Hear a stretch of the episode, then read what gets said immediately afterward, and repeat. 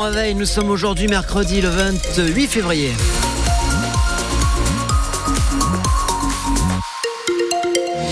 Il est 7h et à 7h un premier coup d'œil sur euh, les conditions de circulation pour vous qui êtes euh, dans le département de l'Hérault.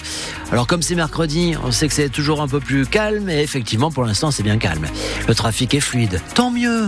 Au niveau des trains, on n'est pas embêté non plus. Ils sont à l'heure les trains Parfait. Sébastien Garnier, bonjour. Bonjour Vivian, bonjour à tous. Vous êtes à l'heure et ça c'est bien aussi. Les infos dans un instant. D'abord un petit mot de météo. Est-ce qu'il va faire beau? Oui, le soleil est de retour. Oui, grand soleil euh, sur le département aujourd'hui, bah, surtout cet après-midi parce que ce matin, c'est encore nuageux côté ouest. Euh, on a toujours le vent, Mistral et Tramontane qui souffle jusqu'à 60 km heure et les températures qui grimpent jusqu'à 17 à Montpellier.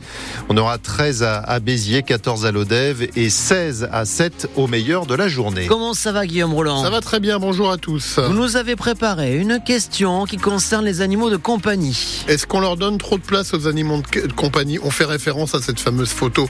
Plus de 16 millions de vues sur euh, les réseaux sociaux à Yvonne Ledin, l'ancienne députée, qui se plaint de la présence d'un chien sans muselière dans une rame TGV. Est-ce que du coup on leur donne trop de place à ces animaux de compagnie? Bah, Vous répondez non à 61%. Et maintenant on attend vos appels comme tous les matins au standard.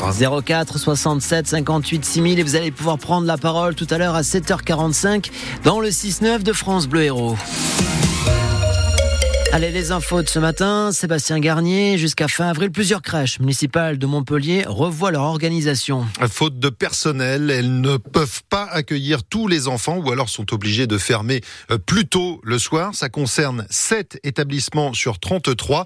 Pour les parents, Léonie Cornet, c'est le système D. À la sortie de cette crèche du centre-ville, les parents accueillent la nouvelle, dépités. C'est compliqué, on ne comprend pas trop pourquoi. J'ai demandé de l'aide à mes parents qui vont m'aider, mais vos parents habitent à Béziers, donc c'est quand même plus compliqué. J'ai dû m'organiser parce que c'était pas prévu. Moi, en plus, euh, je suis parent isolé, donc euh, j'ai dû prendre des jours de garde d'enfants et euh, des jours de télétravail. Mais pour certaines auxiliaires de puériculture qui prennent soin des enfants dans les crèches, il faut passer par là le temps de recruter du personnel. Là, en fait, on n'en peut plus. C'est en tout cas ce que pense Virginie Pascal de la CGT Petite Enfance de Montpellier. On accumule les heures sup qu'on ne peut pas récupérer parce que des personnes qui ont quitté ou qui ont changé de poste ne sont pas remplacées parce qu'il n'y a pas ce qu'il faut sur le terrain. Il faudrait recruter 20 personnes en plus dans ces crèches montpelliéraines. En attendant, Tasni Makbarali, élu en charge de la petite enfance, assure comprendre les difficultés des parents. Ça impacte beaucoup la vie de famille. Toutes ces mesures, elles ne sont faites pour assurer la qualité d'accueil et la sécurité euh, d'accueil des tout petits. On ne le fait pas de gaieté de cœur, on le fait parce que le personnel a besoin de se reposer. On le fait pour le tout petit. Les limites d'accueil dans ces crèches devraient durer jusqu'au 26 avril. Et la ville de Montpellier évoque des ajustements au cas par cas si des auxiliaires sont recrutés ces prochaines semaines. 131 kilos d'herbe de cannabis, 3 kilos de cocaïne saisis au péage de Saint-Jean-de-Védas. La drogue était cachée dans les parois d'une voiture conduite par un Albanais qui arrivait d'Espagne et qui devait livrer tout ça en Allemagne. C'est le chien des douaniers qui a donné l'alerte. Le gouvernement a demandé aux banques de faire un geste pour les agriculteurs en, difficulté. Deux nouvelles mesures annoncées hier. Ils pourront retarder d'un an le paiement de leurs dettes bancaires et si besoin demander un rééchelonnement de leurs prêts sur trois ans. Il est temps de décréter l'urgence agricole et de passer des paroles aux actes, a dit hier Carole Delga, qui était au, Salon de l'Agriculture à, Paris, la présidente de notre région, qui a rappelé que l'Occitanie est l'une des premières régions agricoles de France. Elle est aussi celle où les agriculteurs vivent le moins bien de leur métier. Donneront-ils leur feu vert? Le projet de loi sur euh, l'inscription de l'IVG dans la Constitution est examiné aujourd'hui par les sénateurs. Oui, et il y a du suspense. Hein. L'issue du, vote est incertaine. Le président du Sénat, Gérard Larcher, euh, s'était dit opposé à cette idée. Le gouvernement joue les équilibristes pour tenter de mettre l'Assemblée nationale et, et le Sénat euh, d'accord. Tout est une question de sémantique, Cyril Ardo. Dans la version des députés adoptée fin 2022, il était question de droit à l'IVG. Le Sénat avait lui adopté dans la foulée une version modifiée, les sénateurs préférant parler plutôt de liberté de la femme de mettre fin à sa grossesse. Problème, dans le cas d'une révision constitutionnelle, les deux chambres doivent adopter le même texte à la virgule près. Pour une fois, ce n'est pas l'Assemblée nationale qui a le dernier mot. Alors l'exécutif a tenté de jouer le compromis avec la formule liberté garantie et mi-décembre, le Conseil constitutionnel quelque sorte trancher le débat. Droit ou liberté. La portée est la même, ont estimé en substance les sages. De quoi rassurer les associations féministes qui réclamaient initialement le terme droit à l'IVG, mais acceptent le terme liberté comme le seul chemin possible vers un vote. L'ajout du mot garantie, évitant selon elles tout retour en arrière à l'avenir. Et si le texte est voté par les sénateurs, le Congrès pourrait être réuni le 5 mars prochain pour réviser la Constitution. Un vote à la majorité des trois cinquièmes des parlementaires, hein, et je le rappelle nécessaire. Dans le cas contraire, la navette parlementaire reprendrait. Le Sénat et l'Assemblée qui débattront aussi du soutien aux, Ukrainiens contre la Russie. Emmanuel Macron annonce un, débat suivi d'un vote. C'est une première depuis le, début du conflit.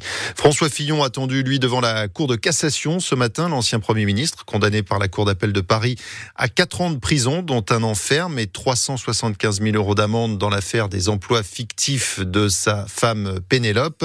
Il dénonce une procédure partiale d'une grande rapidité avec un parquet national financier qui subit des pressions. En République tchèque, son pays, il ne pouvait pas être soigné. Alors le petit Martin, deux ans, atteint d'une maladie rare, a été pris en charge au CHU de Montpellier. on lui a fait une sorte de, de, greffe dans le cerveau grâce à des injections. C'est une thérapie génique très très pointue. L'intervention a été réalisée fin janvier par le neurochirurgien Thomas Rougeau. C'est une maladie euh, rare. Euh, il y a moins de 1 cas pour 100 euh, 000 naissances. C'est une maladie génétique qui est probablement sous-diagnostiquée, c'est-à-dire que si on la cherche pas, éventuellement on la trouve pas, dont la conséquence est un, équivalent de maladie telle que la maladie de Parkinson, qui s'en rapproche, avec un début relativement précoce, hein, dès la, la naissance, et des enfants qui ont un retard du point de vue du développement moteur, mais aussi des troubles qu'on va décrire comme étant végétaux avec des crises, des problèmes de contrôle de la glycémie, des sueurs et un gros retard développemental. La particularité euh, de Martin, c'était effectivement un diagnostic précoce, puisque cet enfant n'avait que deux ans au moment du traitement, parce qu'on peut malgré tout considérer que de corriger l'anomalie plus tôt augmente les chances d'améliorer sur le long terme le développement de l'enfant. C'est le sixième enfant pris en charge pour cette maladie rare euh, au CHU de Montpellier. Opération rendue possible grâce aux dons récoltés par les parents de Martin, 6 millions d'euros. Tout n'a pas été dépensé. Les parents euh, souhaitent donc aider un, autre enfant avec euh, l'argent restant. Le tennisman montpellierin Arthur Cazot a passé le premier tour hier au tournoi de Dubaï. Il dispute aujourd'hui les huitièmes de finale. Ce sera pas facile hein, contre le cinquième mondial, le russe Andrei Roublev. Et puis le peintre, c'est toi Hervé Di Rosa s'expose à Paris. Une trentaine d'œuvres présentées au centre Pompidou jusqu'au 26 août. Des, objets d'art modeste et des peintures. L'expo baptisée le Passe Monde.